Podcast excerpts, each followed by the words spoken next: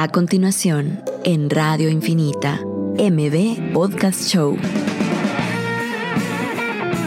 Un espacio para conversar sobre emprendimiento, tecnología e innovación con emprendedores guatemaltecos que están cambiando el mundo. Conducido por Marcel Barrascut y Pedro Pablo Beltranena. Que lo distinto te encuentre. Esto es MB Podcast Show.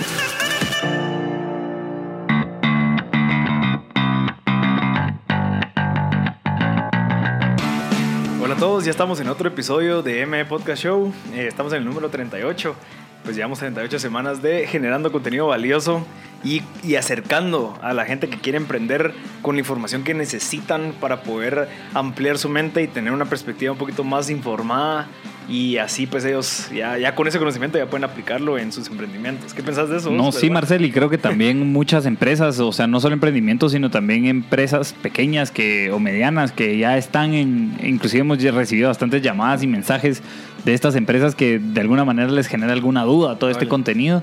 Y pues ha sido, ahí sí que bienvenidos para cualquier comentario o duda que tengan, estamos, estamos a las órdenes para poderlos ya sea redireccionar con las personas que nosotros estamos atendiendo o, y aprendiendo. Y pues si, o si nosotros podemos apoyarlos igual de alguna manera quedamos a las órdenes. Sí, hoy, el día de hoy pues tenemos un tema que hemos tratado de tocar nosotros solamente, o sea, individualmente, pero eh, creo que hasta ahorita logramos traer un experto en el tema, que es la parte de la famosa sociedad de emprendimiento que toda la gente está hablando y toda la gente le tiene mucha fe, porque creo que es una de las primeras iniciativas que han tenido eh, hacia los emprendedores para apoyarlos, para que se fomente pues ese desarrollo. Entonces creo que ya la parte técnica y legal nos la va a venir a explicar ahorita Sergio Sosa, que es el director financiero de FHL Consulting que es una empresa de consultoría. Entonces creo que el conocimiento que él tiene por medio de la experiencia que ellos brindan, ellos dan capacitaciones de este tema. Entonces creo que es súper valioso el que nos vengan a explicar, porque recuerda que nosotros teníamos un montón de dudas de qué iba a pasar,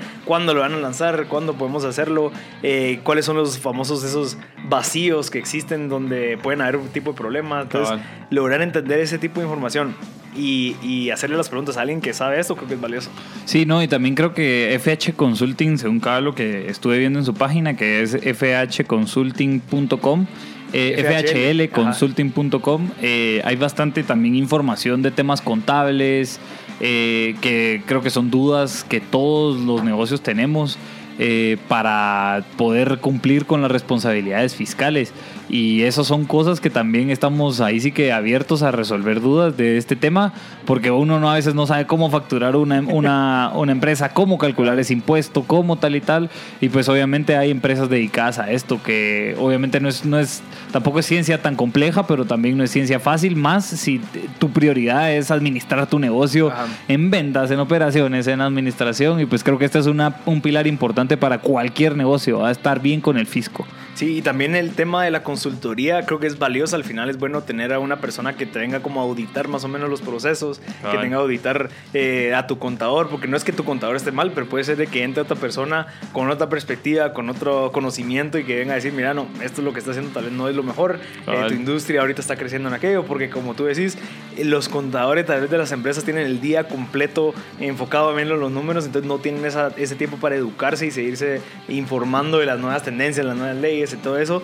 Entonces, creo que por eso es de que entra la importancia de tener una empresa consultora, porque ahí donde entra alguien que sí se educa, que sí está pensando en, en, en cómo, cómo ser mejor para que las empresas lo contraten. Entonces, creo que tiene bastantes beneficios, que era algo que yo tal vez antes no conocía hasta que ya estás viviendo el día al día y decir, no, sí necesito el apoyo de más de algo. Sí, un poco de los servicios que Cabal ofrece FHL Consulting es de contabilidad de impuestos, asesoría financiera, auditoría y pues más, ¿verdad? creo que nos contará un poco ya más a detalle Sergio y el equipo, eh, pues qué es lo que ellos están haciendo. Creo que las consultorías también es un, es un tema bastante importante. Eh, siempre se andan considerando dentro de una empresa como que, ah, bueno, creo que este negocio sí necesita por lo menos oxigenarse de conocimiento en este punto específico. Entonces, una consultoría, ya sea en temas financieros o sea en cualquier otro aspecto técnico, eh, es útil presupuestar ese tipo de contrataciones, pues, porque lo que van a hacer es agregarle valor a tu negocio, pues. Exacto. Ah, si no sabes cómo hacer algo, puedes darle una consultoría, recibir una consultoría que te agregue valor. Entonces yo creo que también es, es una industria en general, todos los consultores, eh, bastante interesante, desde cómo sí son una, una piedra fundamental para darle conocimiento a un negocio y que ese negocio pues pueda seguir adelante. Exacto, mira, yo creo que va a ser interesante el conversar con, con Sergio. Eh, les vamos a dejar el WhatsApp. Les recordamos que nos pueden escribir con sus consultas. En Instagram también dejamos el espacio abierto para preguntas. Nos pueden seguir en Instagram como MBP Show. Ahí pues tenemos siempre stories donde, donde aceptamos preguntas para hacerle al invitado. Nos pueden escribir también al WhatsApp al 5741-1290 o nos pueden llamar a la cabina el 2369-7389. Eh, Sergio va a venir ahorita en 10 minutos por ahí, entonces preparen sus preguntas porque nosotros tenemos preguntas desde hasta cómo funciona, o sea, de dónde proviene, eh, qué, qué beneficio me da a mí como emprendedor el, el tirarme a hacer una sociedad de emprendimiento. Hay un montón de preguntas como la parte de la fiscalización. Hay mucha gente que está preguntando en Instagram de que, qué pasa si recibo dinero de una empresa, eh, sea que le doy un, dedu- un recibo deducible de impuestos o cómo es que funciona, cómo funciona toda la parte de la contabilidad. Entonces son preguntas importantes que un experto en este tema pues nos va a venir a comentar. Así que eh, vamos a conver- conversar con él en 10 minutos. Entonces, pero Pablo, si quieres empecemos con tus luchas, cómo has estado esta semana, qué tienes en tu mente, Eh, cómo ha ido el negocio. Pues fíjate que hablando un poco de las, de las, de las luchas, eh, creo que la semana pasada hablaba de, de que mi lucha es la capacidad de crear hábitos y de eliminar hábitos. Ajá. Y creo que ha sido, ha sido un ejercicio que en el que así que sigo practicando.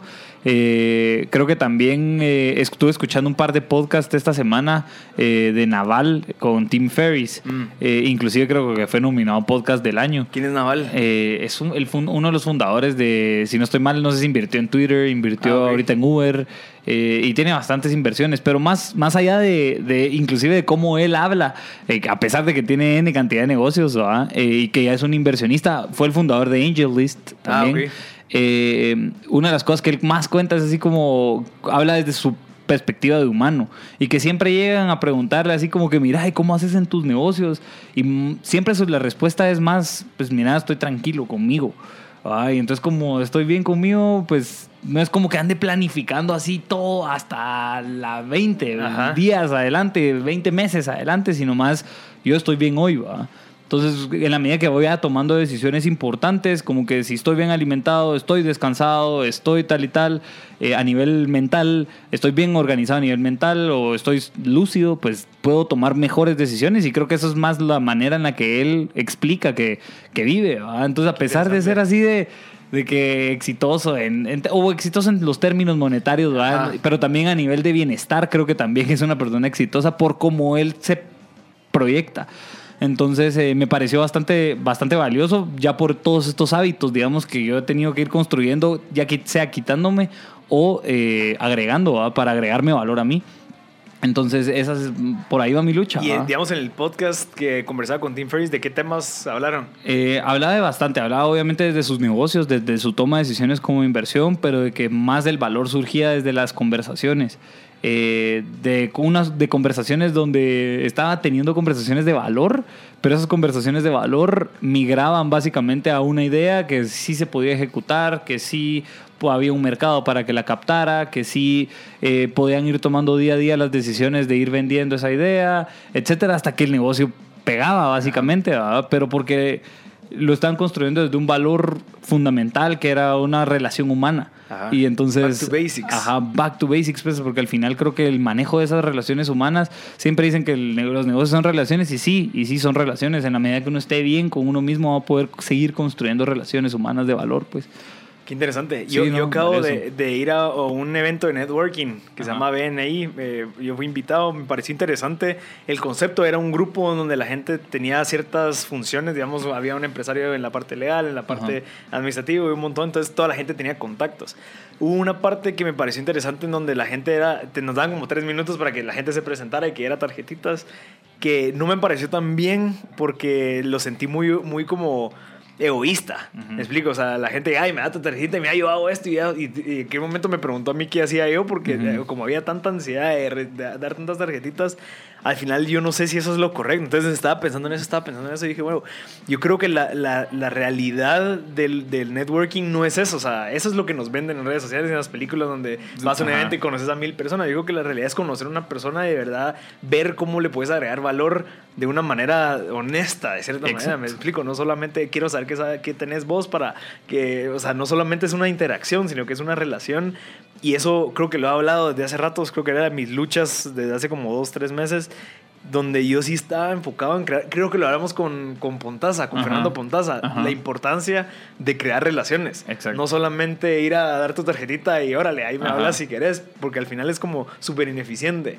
Entonces, el de verdad escuchar y decir, bueno, no, yo te puedo ayudar en esto, no te puedo ayudar en mi negocio, pero te puedo presentar a otra persona. O sea, de verdad, eh, preocuparte por lo que sí te puedo solucionar algo, pues pero no solamente que sea, mira, hola, me llamo Marcel y tenés esto y, órale, y me voy. Entonces, como que siento que no fue eficiente. Al final me dieron, no sé, 15 tarjetitas y esas 15 me interesaron dos. Exacto. Porque de, al final ni siquiera de esas 15 alguien me preguntó qué es lo que yo hacía. Entonces lo sentí muy. Y eso es un consejo, lo quería volver un consejo, decir, mucha, de verdad, cuando alguien quiera, cuando vas a ir a visitar a un cliente de verdad enfócate en crear una relación y preocupate por los intereses de esa empresa o de, ese cliente y decir, bueno, ¿cómo le puedo agregar valor a lo que ya está haciendo? No solamente no mintiéndole y diciéndole, mira, yo te puedo hacer esto y cuando no lo puedo hacer, mira, eh, vos tenés fijo, tenés este problema. o sea, no sé, crear como que escucharlo, eh, entenderlo para poderle ofrecer algo valor. Entonces creas esa relación y esa relación en la que ya no se vuelve monetaria al final y es la, la gente que te quiere ayudar, que te dice, mira, yo sé lo que, o sea, lo que vales, eh, viene la competencia y me viene a vender algo que te digo, mira, fíjate que, o sea, porque, no sé, creas esa, esa como conexión entonces creo que es una de las luchas de entender eso, de decir, no, no, no, o sea, al final es, es poco a poco, no solamente es llegar y tratar de agarrar a 100 personas de un, en un solo evento, eh, mejor agarrar a 3, 4 que sean significativos. Sí, inclusive una de las cosas que se dice a la hora de inversiones y que creo que inclusive Pontaza también lo mencionaba, es de que cuando vas a buscar a un inversionista, no, ese inversionista no te va a invertir porque hoy fuiste y llegaste con un buen pitch. o sea, te va a invertir de alguna manera porque ya fuiste desde que tuviste la idea hasta que vas creciendo y mantuviste esa relación. Ah, exacto, y que, y que, pero ya en la medida en la que va viendo el compromiso o en la medida en la que va viendo que si uno invierte valor a ese negocio eh, y a esa relación, pues es más fácil que puede que hay relaciones que tomen años en construir, pero así es como se construyen. Entonces, creo que es, es bastante importante tener esos, esos conceptos eh, que inclusive gente mucho más experimentada también lo debe decir. Ahí creo que lo han dicho. mira, yo creo que eso yo he venido haciendo con ciertas personas que son como mentores, que sabes de que en algún momento, en dos, tres, dos, dos años, te pueden llegar a invertir. Entonces, empezar a demostrar que estás trabajando día a día, le haces un cacho, por más que no te contesten, solo decir, mira, te estoy escribiendo porque quiero que sepas que logramos hacer esto, ahora estamos haciendo aquello, vamos para esto, y que en tres meses lo volví a escribir, mira, logramos ese objetivo que te dije, ahora está o sea, que le demos esa trayectoria y que él diga, wow, ese, ese brother sí es alguien que sí está hablando lo que, o sea, haciendo lo que está hablando. Entonces, creo que vale la pena pues mencionarle a eso a la gente para que tome eh, conciencia al momento de buscar mentores o buscar inversionistas. Así que vamos a ir un corte y ya en el siguiente segmento pues vamos a hablar de con todo la parte de la sociedad de emprendimiento con Sergio Sosa.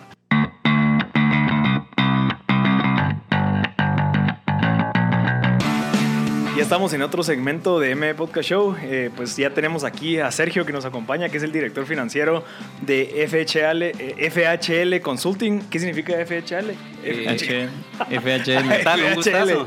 Entonces, pues, eh, FHL realmente comenzó porque la empresa como tal se iba a distribuir en Finance, Human and Legal. Ah, Entonces íbamos a tener como diferentes tipos de servicios que uno era la parte financiera, la otra de recursos humanos y la otra parte pues es la parte legal, que es como que lo que entabla directamente una empresa. Mira, okay. Ah, interesantísimo. y, y, una pregunta que me surge ahorita es, te ves joven, o sea, para llegar a ser un director financiero, sos algo joven. Y magíster, ¿verdad? Ajá, sí. ¿Cómo, eh, ¿Cómo, fue esa trayectoria? Pues realmente fue, ahí sí que a un principio, pues, de la vida uno tiene como que muchas rutas, uno no tiene como que bien establecido qué quiere hacer. Ok. Eh, a lo largo yo creo que eh, los papás, o sea, son los que a uno lo impulsan para seguir adelante. realmente son los que lo llevan a uno en el camino para poder pues ahí sí que desarrollarse profesionalmente. Eh, y así es como se ha dado. Digamos de que FHL Consulting, eh, pues yo soy uno de los socios fundadores. Entonces, eh, ya tiene cierto tiempo aquí en, digamos, de que establecido. Pero así es como se ha dado. ¿Cuántos años tenés, Sergio? Tengo 29. Ah, qué genial. Contanos un poco tal vez de tu track record, es decir, de dónde estudiaste o qué estudiaste y cómo llegaste básicamente a ser un socio fundador de Finance Human and Legal Consulting. buenísimo.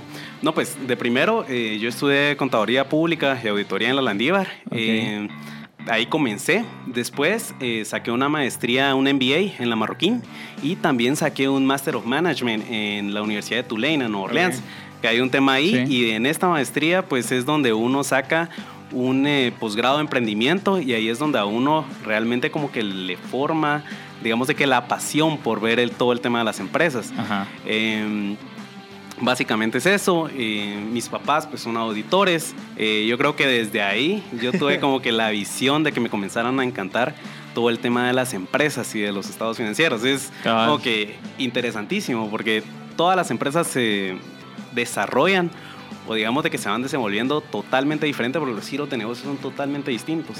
Y en Guatemala hay un mercado inmenso para cualquier tipo eh, de empresa y de cualquier giro de negocio. Entonces, eso es el tema del emprendimiento donde a uno pues lo llega a captar porque realmente no hay una idea mala, sino hay una idea tal vez pues mal, exactamente, mal plasmada, eh, mal interactuada, una persona pues tiene muchas ideas, pero por no ponerla en papel, por no tener como que las directrices directamente de cómo poderla llevar a cabo, es donde únicamente se queda en papel. Y, eso va acorde al episodio, si no estoy mal, antepasado, donde hablamos de si vale la pena sacar un MBA en la parte de emprendimiento, si vale la pena aprender y sacar una estructura detrás de cómo emprender, que ese es un dilema entre mucha gente que dice, no, ¿cómo así que voy a aprender a emprender?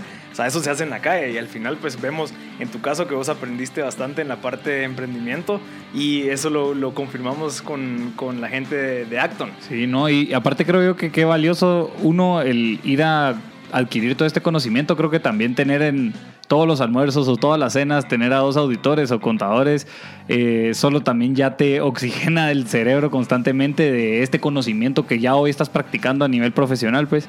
Entonces creo que uno eso, más dos, el tema educativo que creo que es importante eh, en bastantes términos, ¿verdad? Creo que hay muchas ya nuevas maneras también de aprender en donde todo el sistema educativo ha ido variando pero creo que es, un, es un, una buena experiencia haber tenido ya todo este, todo este track record que nos contás. ¿verdad? Sí, total. O sea, de repente, pues uno tiene las ideas, pero quiera que no, el tema de la educación también a uno le da una directriz y no necesariamente uno tiene que sacar pues un MBA para poder ser un emprendedor. Realmente pues con talleres, eh, simplemente sabiendo plasmar bien la idea, uno puede llevar a cabo. Y experiencia. Eh, y experiencia sobre todo, porque son cambios. Mira, si quieres antes de empezar en el tema de la sociedad eh, y ya la parte técnica, me gustaría preguntarte si vos siendo ya un emprendedor, un socio fundador, ¿qué luchas tenés en tu día a día que nos puedas ayudar y decir, bueno, compartámosla para ver cómo, cómo la solucionaste y ¿Y qué, qué, nos puede recomendar? Bueno, de primero, digamos de que uno como emprendedor realmente se encuentra con un montón de, ahí sí que retos al día a día. De primero, pues es la captación de clientes. Eso creo que es, la esa es la lucha de todas las empresas, ver cómo conseguir financiamiento y mantenerlo, porque al final de cuentas uno tiene pues costos fijos y, los y los ingresos no siempre son fijos. Entonces ahí es donde uno tiene que luchar. También hay un tema de posicionamiento de marca, porque quiera que no, pues uno cuando va comenzando no comienza con una empresa pues ya formada, grande, eh, etcétera. Entonces uno también lucha con otras marcas que ya están posicionadas, pero si uno sabe cómo entrar en ese mercado, cómo darle como que esa satisfacción al cliente final, es como uno puede ir eh, eh, subsanando todas esas todas esas complejidades que tienen los emprendedores. Es que al final es como una línea paralela en la parte, bueno, voy a, voy a vender, voy a operar, voy a hacer marca, voy a mantener a mis clientes, voy a crear mi, mi estructura financiera. O sea, todo eso lo tenéis que hacer cuando son los socios fundadores, solo, solo ustedes dos o uno a una persona. Total, Esa uno. lucha es, dura. Uno, digamos, de que no comienza directamente, eh, pues uno no comienza con 10 personas, uno comienza uno con una idea. Por ejemplo, eh, hay estudios, eh, la, la Marroquín saca un estudio que se llama el, GEM, exactamente, que es el estudio de emprendimiento, donde establece que la mayoría de emprendedores en Guatemala, del 2017 al 2018, realmente comenzaron con 5 mil quetzales. Y 5 mil quetzales tal vez es el salario mínimo de dos personas, un mes. Entonces uno no puede comenzar directamente con, ahí sí que con un batallón de personas que le puedan apoyar, sino a uno le toca pues emitir facturas, cobrar, llamar, limpiar. Mira, te lo juro, a mí me ha tocado en la oficina tanto desde estar en reuniones ejecutivas hasta arreglar una mesa, porque a, uno así le toca. O sea, de verdad es, eh, es parte de los retos que uno puede tener y al final de cuentas pues es parte del proceso de aprendizaje, porque si uno no da ese ejemplo directamente eh, en tu propia empresa, no puedes exigirle a las personas, no puedes estar atrás de decir, miren, ¿por qué no lo han hecho? Si uno ni siquiera sabe cómo hacerlo. Entonces es parte de que uno tiene que tener cierta afinidad con todo. Mira, Sergio, ¿cuánto tiempo llevan ya de haber iniciado con FHL Consulting? Ahorita llevamos más o menos con cuatro años. Ah, ok. Entonces, es, exactamente, no tenemos, digamos, de que la sucesión de años, pero creo que al ritmo que hemos tenido, pues sí ha sido un crecimiento pues bastante pronunciado. Eh, sí le hemos invertido pues tiempo de tiempo de tiempo, hemos tenido una cantidad eh, pues considerable de clientes de trabajo. Ahí sí que gracias a Dios que, que hay trabajo y hay oportunidades. Pero es, más o menos la historia de... Qué interesante. Y, y, qué bueno que alguien que nos viene a explicar la parte de la sociedad de emprendimiento, pues es un emprendedor y que sabe, porque hay mucha gente que se capacita, pero nunca ha pasado por la parte de, bueno, qué es lo que se necesita para emprender y que lo logres, no sé, como que unir con este conocimiento nuevo de la nueva regulación esta de la sociedad de emprendimiento. Sí, hay muchas personas que, como les digo, tienen una gran idea de todo, pero se quedan simplemente en papel en la idea. Entonces ahí es donde les hace falta, digamos, de que el empujoncito final, de decir, bueno, yo quiero llegar hasta este punto. O, por ejemplo, también hay el tema financiero, porque el tema económico, porque muchas veces uno por el mismo miedo de que pues voy a emprender, me voy a quedar sin trabajo, me voy a quedar sin un ingreso fijo, me voy a quedar sin la oportunidad, pues uno tiene que encontrar, digamos, de que la disposición para poder hacer. Y entender que es un sacrificio que lleva cierta cantidad de tiempo, que no va a ser. En esos cuatro años, o sea, empezaste la empresa, ¿cuánto tiempo pasó en conseguir los primeros clientes que, que te mantuvieran ya, bueno, al menos los costos fijos? Porque una cosa es encontrar un cliente y que te dé un trabajo durante un mes, pero encontrar una, esa famosa recurrencia que todos decíamos, decir, bueno, este me está pagando mes a mes esto, entonces ya le garantiza a mí de que puedo contratar a una persona.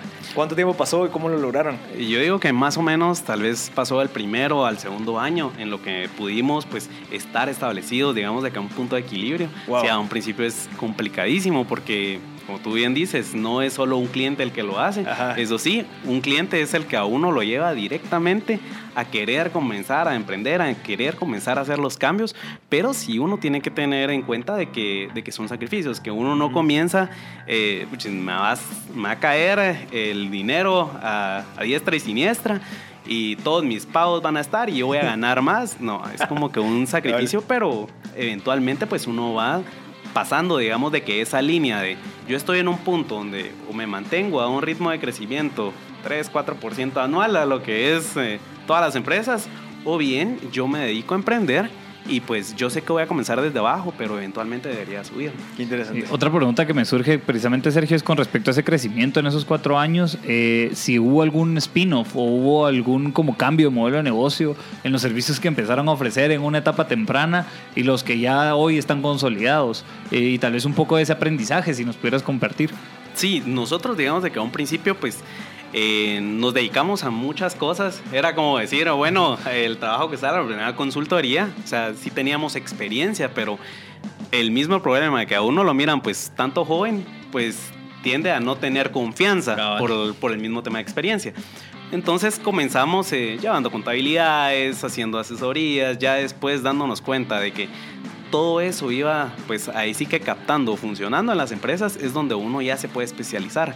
Hoy en día, pues ya nos dedicamos a hacer estudios tributarios, por ejemplo, decir, bueno, están pagando tanto de impuestos, nosotros les aseguramos que van a bajar tanto en su tasa de impuestos y nosotros tenemos un, cobro sobre esa parte ahorrada que tienen las personas. Interesante. un par de preguntas que también con respecto al tema de la contabilidad eh, surgieron o conversamos inclusive es de si para llevar contabilidades ustedes tienen un sistema propio, creo que también la tecnología entra a ser un factor importante, porque a la hora de precisamente empezar a ser escalable, uno se topa con esos tipos de temas, Entonces, si cómo en la parte tecnológica se han ido ahí sí que apalancando de ella. Digamos de que a un principio la parte tecnológica como tal, pues uno no la puede ver en números, pero sí la puede ver en eficiencia. Entonces es parte fundamental. Por ejemplo, en la oficina, a un principio habíamos adquirido un sistema de contabilidad pues hecho a la medida, no nos funcionó muy bien, ya después migramos a SAP, que pues, es un muy buen sistema. Y ahí es donde nosotros hemos estado invirtiendo, donde tener un sistema o ver realmente que si uno está vendiendo un servicio, en este caso es el de la contabilidad, tu activo más importante es la información de la gente. Entonces no la puedes llevar o no la puedes tener simplemente en un Excel. Uno tiene que tener, digamos, la infraestructura, qué pasa en el tema de riesgos, por ejemplo, de que se me va a caer eh, la nube. La nube se me va. Ajá, ¿qué pasa si se me va el internet? Que si se me va eh, la luz, yo no le puedo entregar la, eh, la información a las personas. ¿Qué pasa si se viene un virus, por ejemplo? Es tema con el tema tecnológico, exactamente, y de una vez me bloquea los servidores, pues uno tiene que tener ahí sí que las pautas de el qué pasaría así para poder mitigar todos esos problemas. Perfecto, Sergio, eh, vamos a ir un corte y regresamos con más de sobre, ahorita sí le vamos a entrar duro a la sociedad de emprendimiento, solo queríamos hacer un background para que la gente eh, supiera el contexto y así le podemos entrar con toda la sociedad de emprendimiento, así que vamos a ir un corte y regresamos.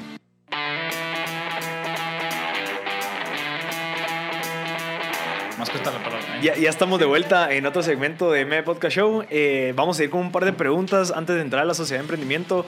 Eh, Sergio, contame un poquito. Me estás diciendo en el segmento pasado que tenías un problema, teniendo, bueno, no es un problema tener 29 años, pero la perspectiva hacia la gente es que tal vez te hace falta un poco de experiencia al momento de llegar a ofrecer servicios de consultoría financiera. Entonces, ¿cómo contrarrestas eso ofreciéndole algo más? ¿Cómo lo haces?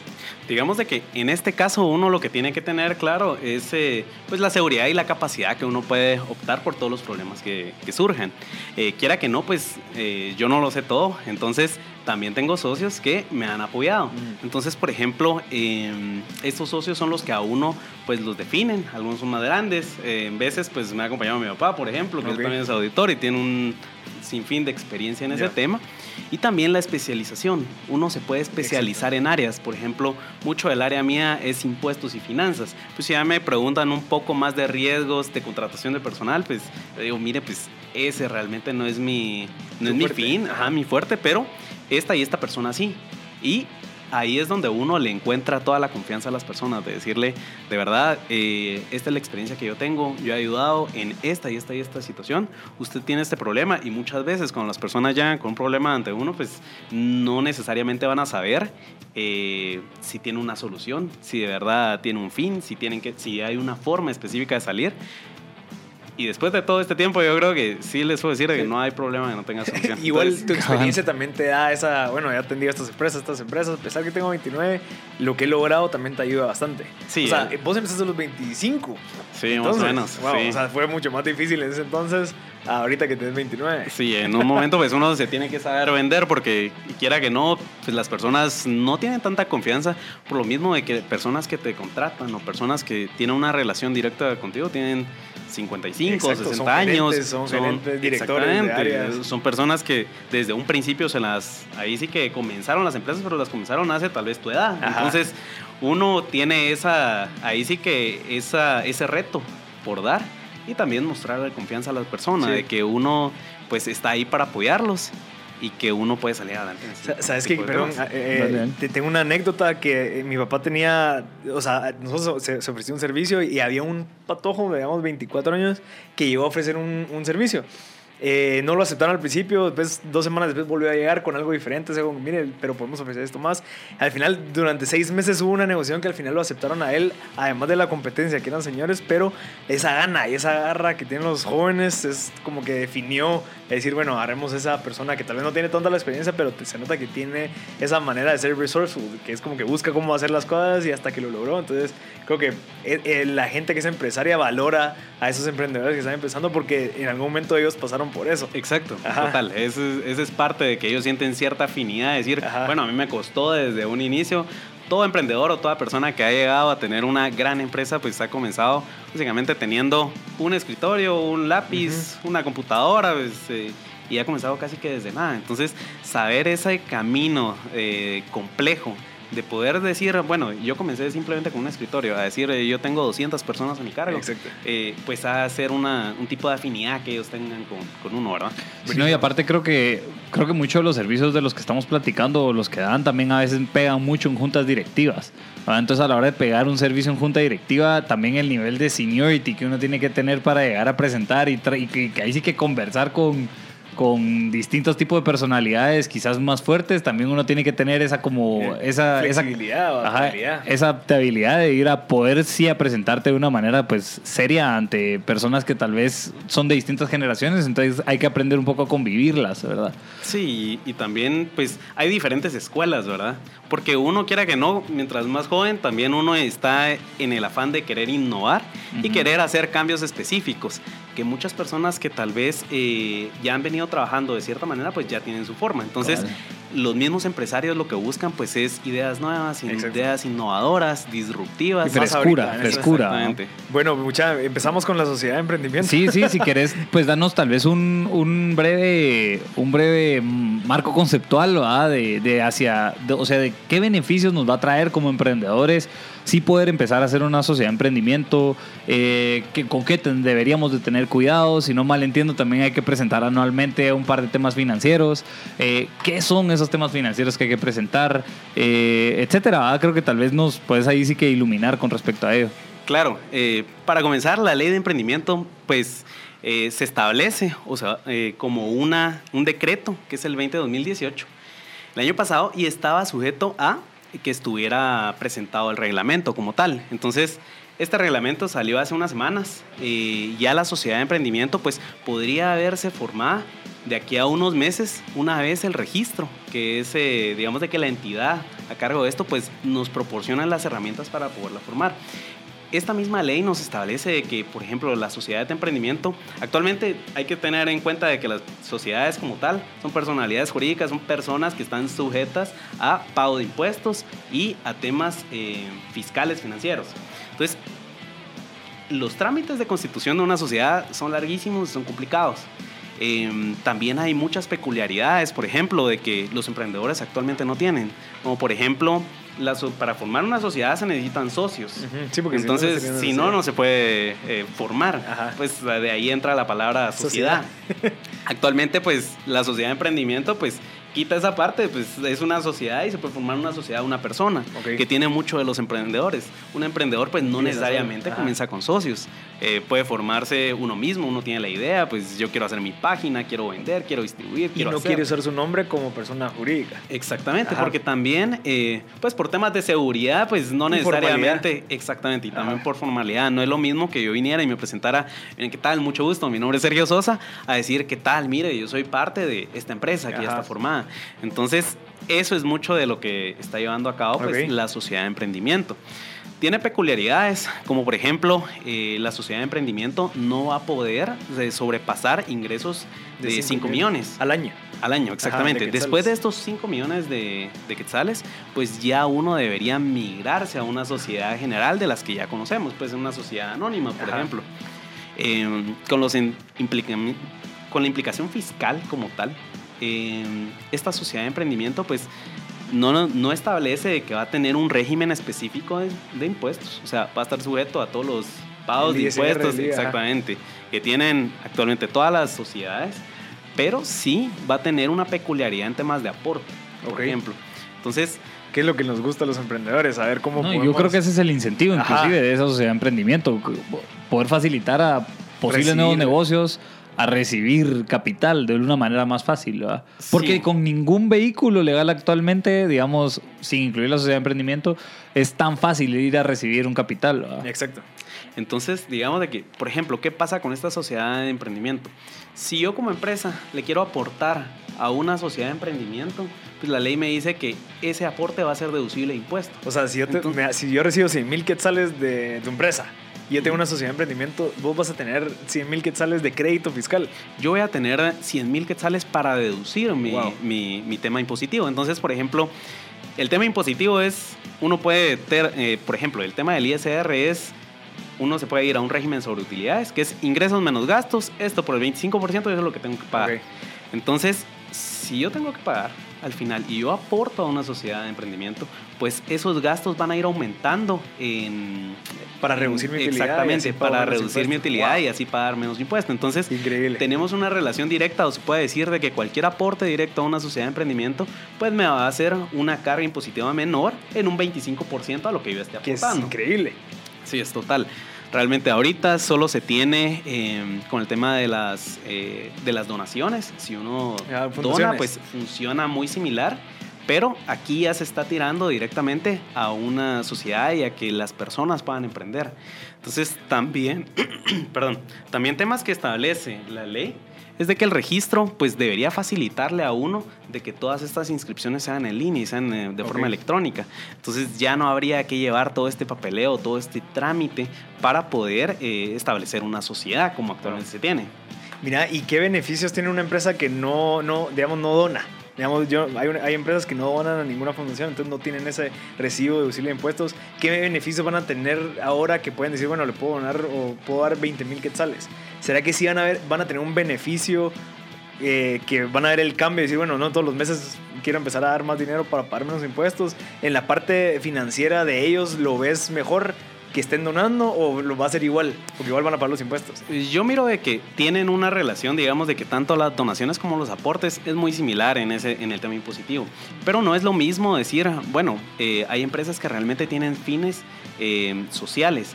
Quiera que no aportar a una sociedad de emprendimiento, pues a uno le da el beneficio de decir, yo estoy activando la economía de Guatemala. Ah, eh, entonces es un poco de transfin social, o sea, económico, saber de que yo tengo pues ese apoyo que le estoy dando a Guatemala y que también pues eh, voy a tener una deducción de impuestos. Y yo creo, Marcel, que inclusive con Pontaza platicábamos, con Fernando Pontaza platicábamos de que una de las estrategias precisamente en Estados Unidos, por ejemplo, es de que el 1% de la inversión de riesgo hoy representa el, creo que el 20% del Producto Interno Bruto en Estados Unidos. Entonces, creo que va un poco por ahí el incentivo, que ya no solo es a través de donaciones, sino es a incentivar una actividad económica a través de una inversión de capital.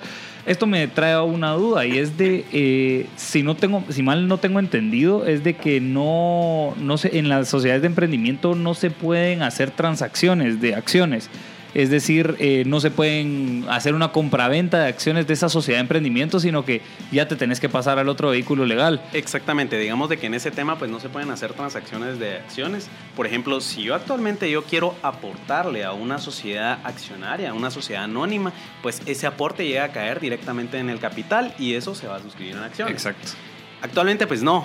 Esta forma pues es una forma extraña que todavía no tiene, eh, pues yo siento que no está plasmado en complejidad la ley porque yo voy a aportar, pero yo lo voy a registrar como una deducción de impuestos. Eso quiere decir que es un gasto.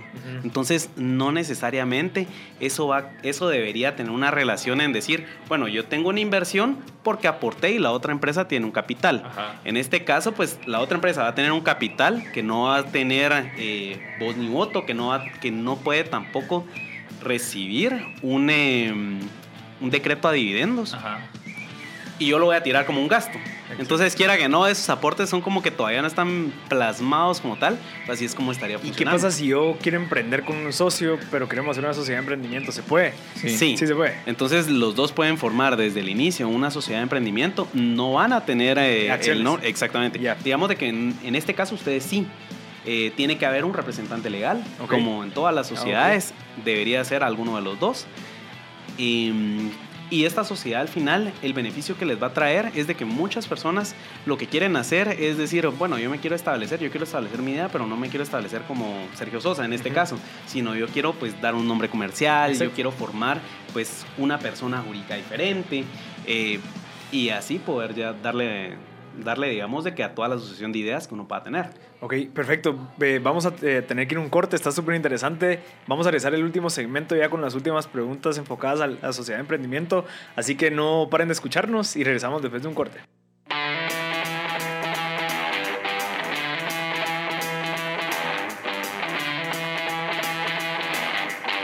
Ya estamos de vuelta en el último segmento de M Podcast Show. Vamos a terminar de tocar el tema de la sociedad de emprendimiento. Les recordamos que tenemos a Sergio Sosa, que es el socio fundador de FHL Consulting. Lo pueden buscar en fhlconsulting.com y tenemos las, las, últimas preguntas de la sociedad. Sí, no, yo creo que estamos hablando de bastantes temas técnicos con respecto a la sociedad de emprendimiento y hay bastantes cosas valiosas dentro de ella. Una de ellas era precisamente los incentivos, ya sea positivos o negativos, que puede surgir esta deducción de impuestos eh, y hacia dónde nos llevan precisamente. Sí, digamos de que el tema de la sociedad de emprendimiento, pues todas esas peculiaridades me han llevado a hacer definiciones o pensar qué se podría hacer con ellas. Entonces, de primero, pues sabemos de que cualquier aporte nos va a ser deducible el 100% del aporte, siempre y cuando no sobrepase 500 mil quetzales y no sobrepase el 5% de mi renta bruta. Ah, bueno. Entonces, hay límites.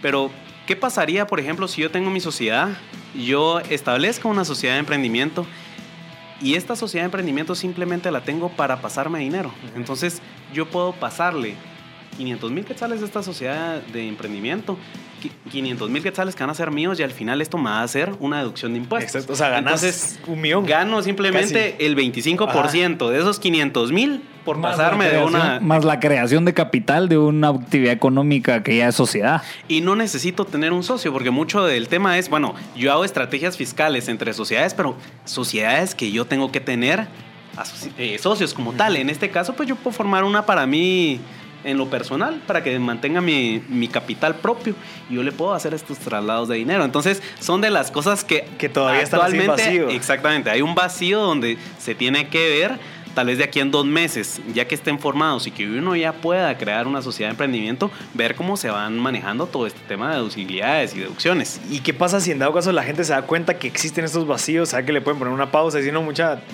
¿qué pasa? Porque puede ser que sí exista un montón de desfalco de dinero en, hacer este tipo de actividades. Por ejemplo, este hasta yo lo puedo ver como un tipo de estrategia fiscal, pero muchas de estas estrategias fiscales eh, se intentan como que mitigar con la actualización de leyes. Ah, Entonces, puede que venga una actualización de ley. Exactamente. Sí, porque un año por, después. Eh, por ejemplo, en el, en el 2012, cuando se creó la ley de actualización tributaria, que era un modelo como nosotros pagábamos el ISR, viene este nuevo, pues viene a cambiar todos esos vacíos que uno podía tener para ahorrarse el tema de pago de impuestos. Pues. Ya, tengo otra duda y esto tal vez es un poco que creo que fijo va a estar en la duda de muchas personas a la hora de empezar este, este ya este, con el tema de la sociedad de emprendimiento y es el informe financiero anual que solicitan en el reglamento de la sociedad de emprendimiento, eh, creo que no hay como formatos establecidos, o si sí ya los hay, pues tal vez no los puedes contar, eh, pero creo que también eh, en una sociedad de emprendimiento, si ya nadie está llevando, o sea, ahorita, actualmente, el mercado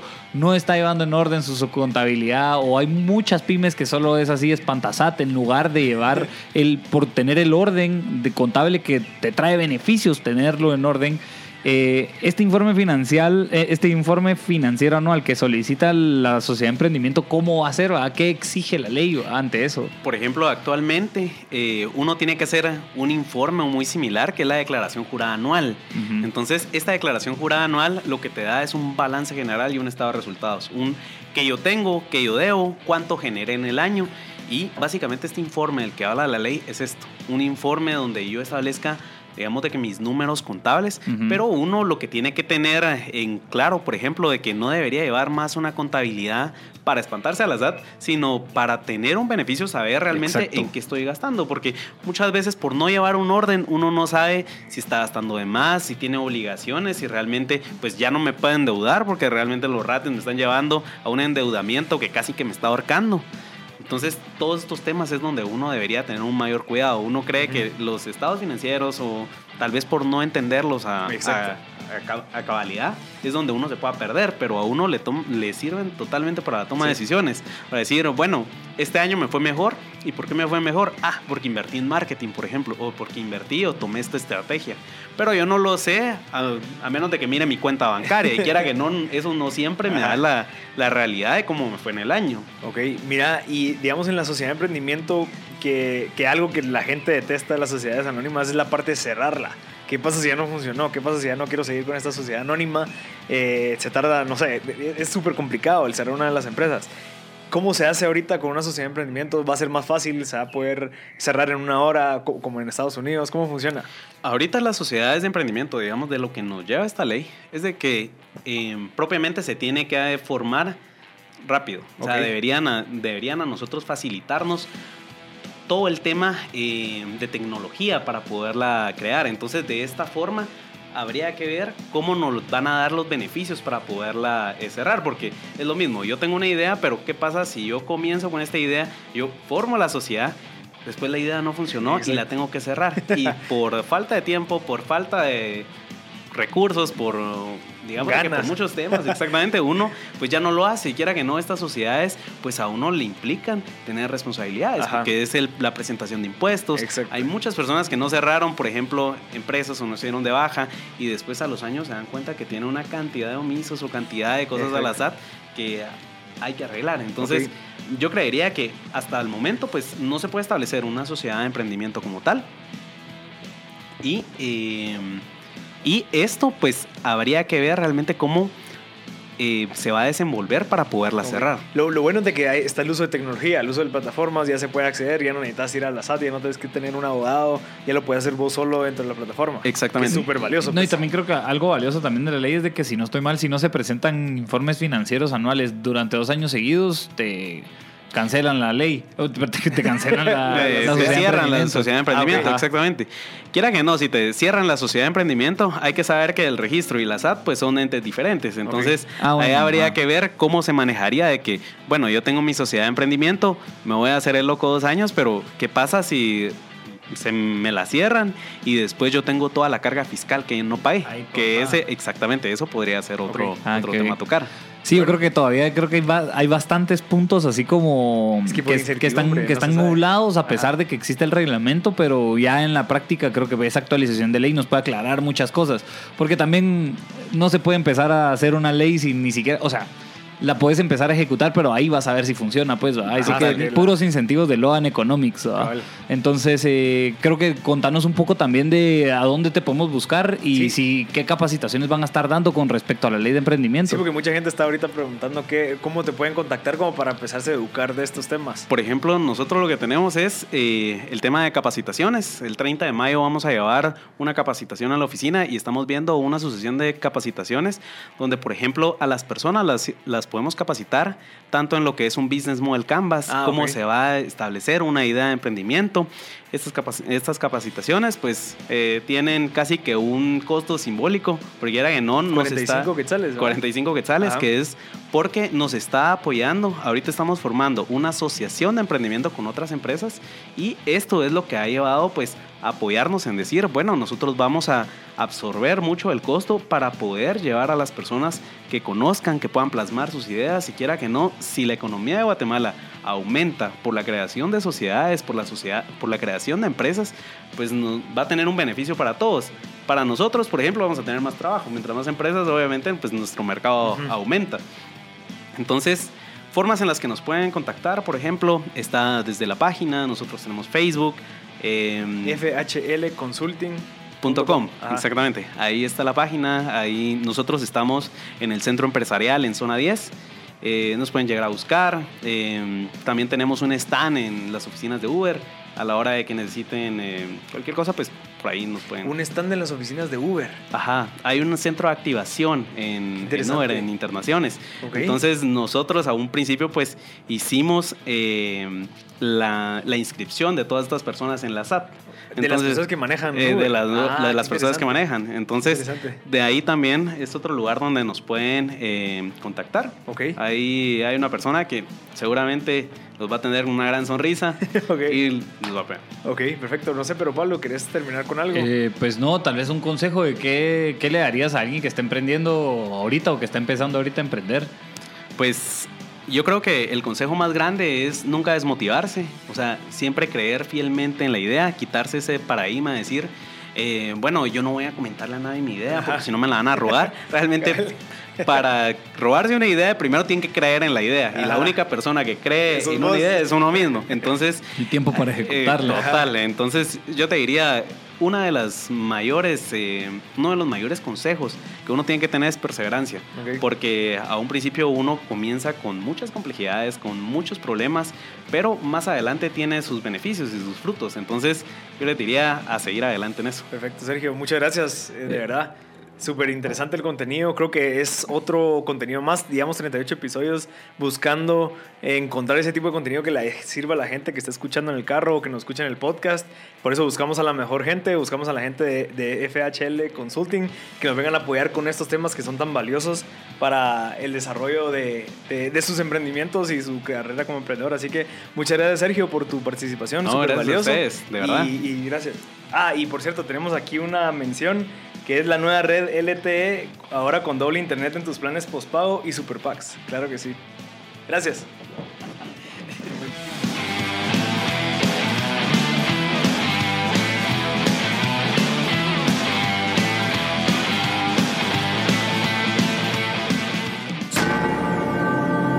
Radio Infinita. Los inusuales te damos la bienvenida. you